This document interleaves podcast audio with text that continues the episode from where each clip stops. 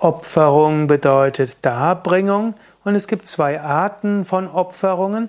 Das eine ist, du gibst etwas und das kommt anderen auch zugute. Und das zweite ist, du vernichtest etwas, um Verhaftungen zu überwinden oder aus Dankbarkeit oder weil du irgendwo etwas bereust. Das sind zwei Arten von Opferungen. Zum Beispiel kannst du dich aufopfern für andere. Jemand kann sehen, dass dort eine bestimmte Gruppe von Menschen leidet oder auch von Tieren leidet und Menschen opfern sich selbst auf, um diesen zu helfen. Im Krieg opfern sich die Soldaten für ihre gute Sache. Ob das so gut ist, ist eine andere Sache.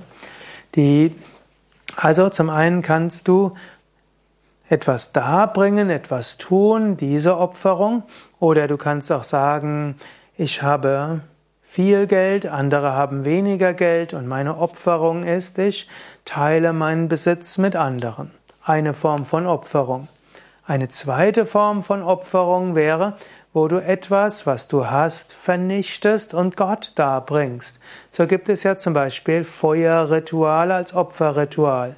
Die gibt es in vielen Kontexten. Ich kenne mich natürlich mit dem hinduistischen Kontext am besten aus. Bei Yoga Vidya Bad Meinberg haben wir zum Beispiel jeden Morgen ein Homa, also ein Feuerritual. In das Feuer opfern wir dann Kokosnussöl und wir opfern zum Teil kleine Zettel, zum Teil kann man auch noch Pflanzen und Samen hineingeben und das sind dann die Opferungen. Also man gibt es hinein und das Feuer verbrennt es und man gibt es, bringt es Gott dar und bitten dann das Göttliche hm, Schuld aufzulösen, unsere guten Vorsätze mit Kraft zu füllen, Lichtenergie an Verstorbene zu schicken, Heilung zu bewirken und so weiter.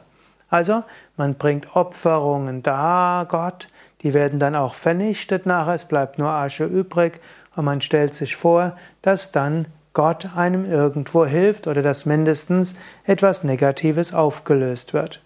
Mehr über Opferungen findest du auf unseren Internetseiten wiki.yoga-vidya.de Homa H-O-M-A